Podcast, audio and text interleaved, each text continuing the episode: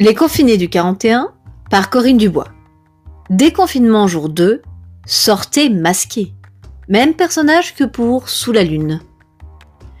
Ah, le printemps, ses fleurs, sa magie, sa brise, ses allergies. C'était tout à fait le moment de retrouver une vie sociale. Chaque année, sa grand-mère lui parlait longuement de tous les souvenirs de ces trois jours de mai où la température pouvait facilement baisser de 15 à 20 degrés. Surtout, ne plante jamais tes tomates avant le 13 mai, et pas avant que le thermomètre dépasse les 10 degrés, sinon c'est fichu. Je me souviens, en 49.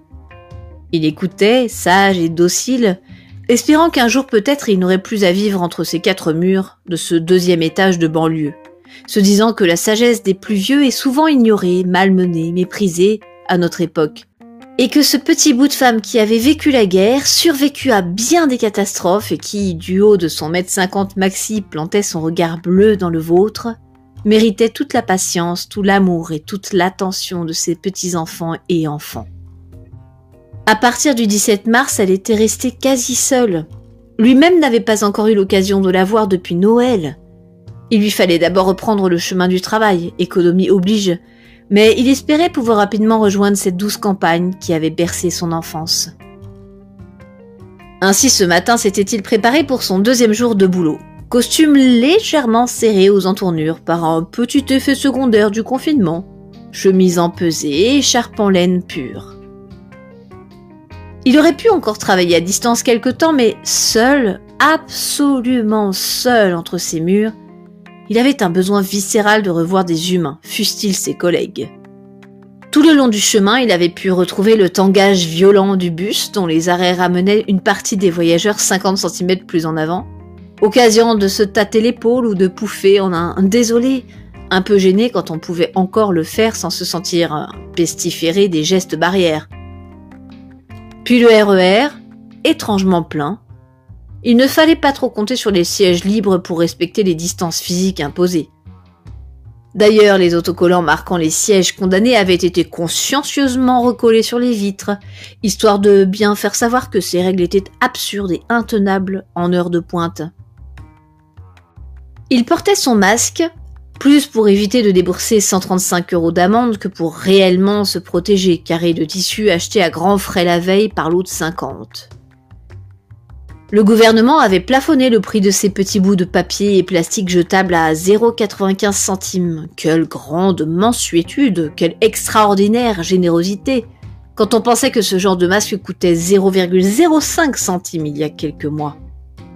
Manipulation et mensonges grossiers. Mais bizarrement, on s'habituait. Cela commençait à paraître normal. Peu de voix s'élevaient pour les pauvres et la justice. Foutage de gueule. Au moins on la couvrait sa gueule, et on ne râlait pas trop, trop heureux de pouvoir quitter son logement pour plus d'une heure et sans attestation. Enfin, juste un justificatif de domicile.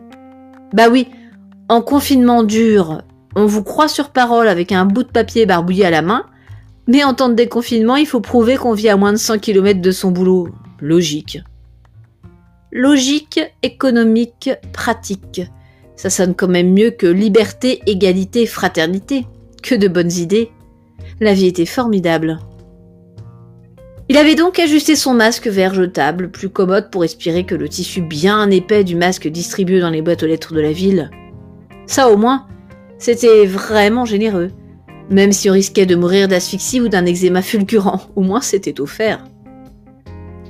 Le vent hurlait entre les immeubles, balayait les dernières fleurs et propulsait le pollen des bouleaux jusqu'au moindre interstice de vos vêtements ou de votre masque. Il avait ainsi ponctué son voyage, dernier changement en métro, par de violents éternuements dévisagés immédiatement par toute la rame pour vérifier qu'il avait bien accompli les gestes barrières ou qu'il était bien sorti masqué. Tout cela était un peu étrange, Chacun semblait porter dans son regard, au-dessus du fameux masque qui voilait l'expression réelle, une angoisse, une interrogation profonde mais tacite. À quoi bon? Allons-nous en réchapper? Qu'est devenu ce monde? Salopard qui ne met pas de masque, j'espère que tu vas te faire taxer, fouetter torturé par les condés. Quand il arriva au pied de l'immense tour de la défense qui abritait son open space, spécialement revu et réagencé pour l'occasion, il lui restait encore bien 15 minutes d'attente. En suivant le, le, marquage au sol, distance réglementaire d'un mètre, voie unique. Et le temps que chacun passe devant la caméra thermique, le temps ensuite que les trois personnes maxi entrent dans l'ascenseur, il était forcément un petit peu plus long de regagner son bureau, dûment décontaminé.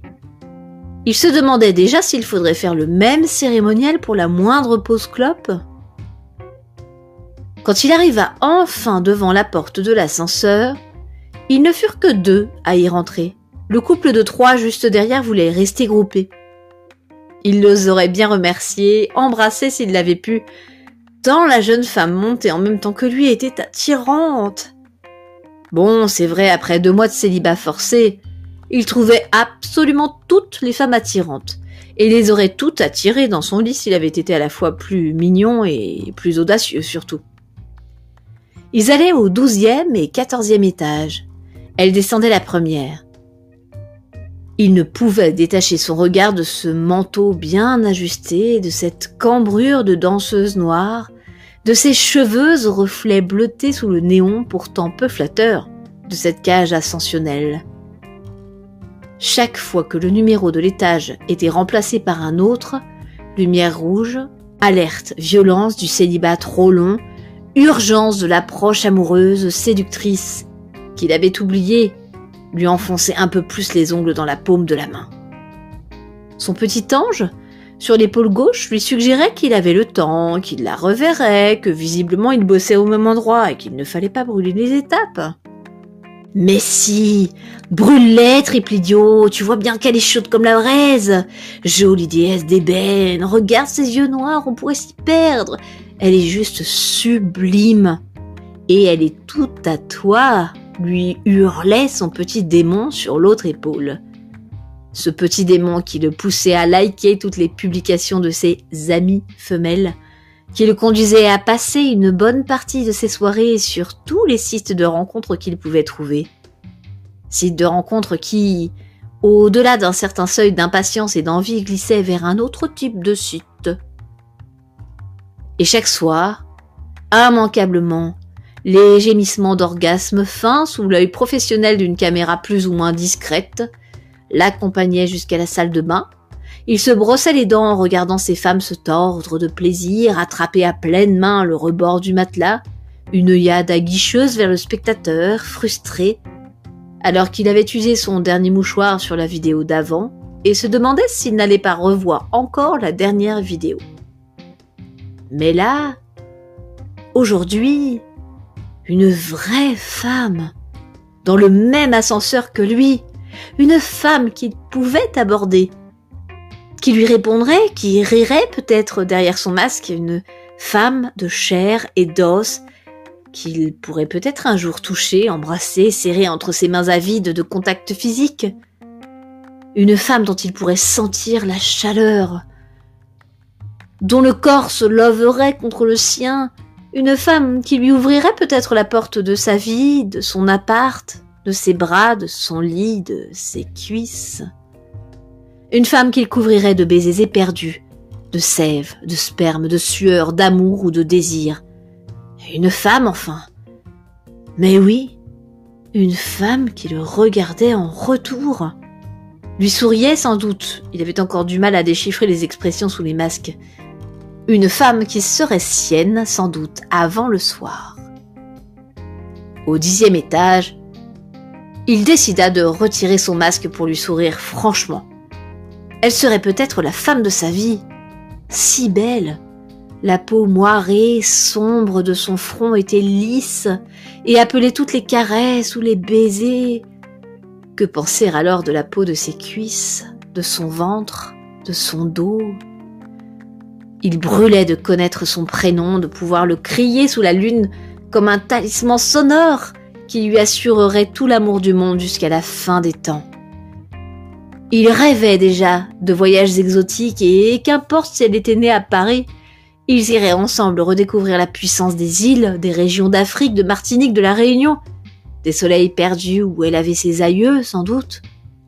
Ils iraient sentir les fleurs, le ciel des pays de sources et de racines qu'il apprivoiserait pour elle. Ah, comme il avait bien fait de revenir, de quitter ces murs étroits pour affronter les transports en commun. L'angoisse du gel hydroalcoolique à l'affût derrière chaque virage, chaque porte, chaque sortie de métro. Venir jusque là, héros de l'amour courtois, chevalier de la table ronde à la rencontre des monstres et obstacles qui le feraient grandir dans la gloire des récits d'aventure. Pourtant, au moment même où il ôta son masque à demi, libérant juste une oreille d'un des élastiques qui lui forait l'épiderme, il lui sembla détecter chez la belle une réaction imprévisible.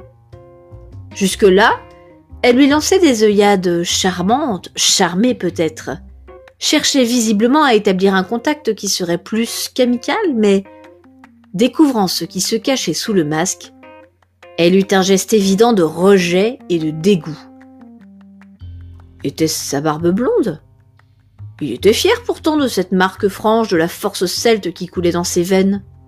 Il l'avait tendue bien rap pour montrer son hygiène. Était-ce trop tôt? Y avait-il des règles avec le masque? On ne l'enlève pas dans un ascenseur C'est comme proposer une fellation 30 minutes après la rencontre. On attend au moins 3 heures pour ça, ou le troisième jour. Avait-il outrepassé des règles encore inconnues de la distanciation physique, des gestes barrières, des clusters malheureux? Il l'ignorait.